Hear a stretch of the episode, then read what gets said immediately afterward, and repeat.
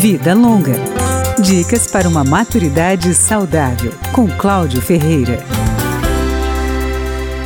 Comida industrializada sofre vários graus de processamento. Segundo o Guia Alimentar para a População Brasileira, há algumas mudanças que quase não alteram o produto, como limpeza, remoção de partes não comestíveis, moagem e pasteurização.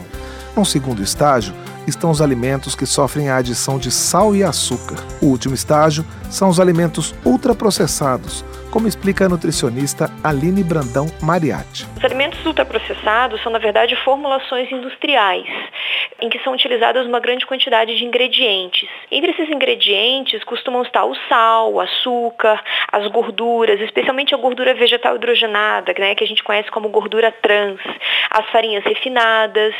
E esses ingredientes muitas vezes estão presentes em quantidades excessivas. Se comer alimentos ultraprocessados já não é bom para a saúde das pessoas em geral, imaginem para os idosos. A nutricionista Aline Brandão Mariatti faz o alerta. O fato deles terem uma quantidade excessiva de açúcar e de sódio acaba atrapalhando o controle das doenças crônicas não transmissíveis, como diabetes, hipertensão arterial, que são muito prevalentes na população idosa. Junto com isso, a gente pode destacar também o fato dos alimentos ultraprocessados normalmente terem um baixo teor de fibras.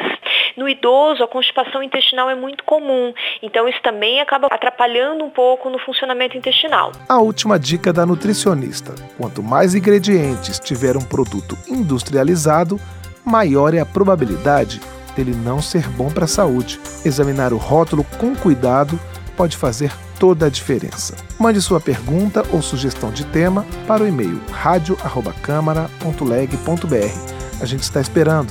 Até o próximo programa. Vida Longa, com Cláudio Ferreira.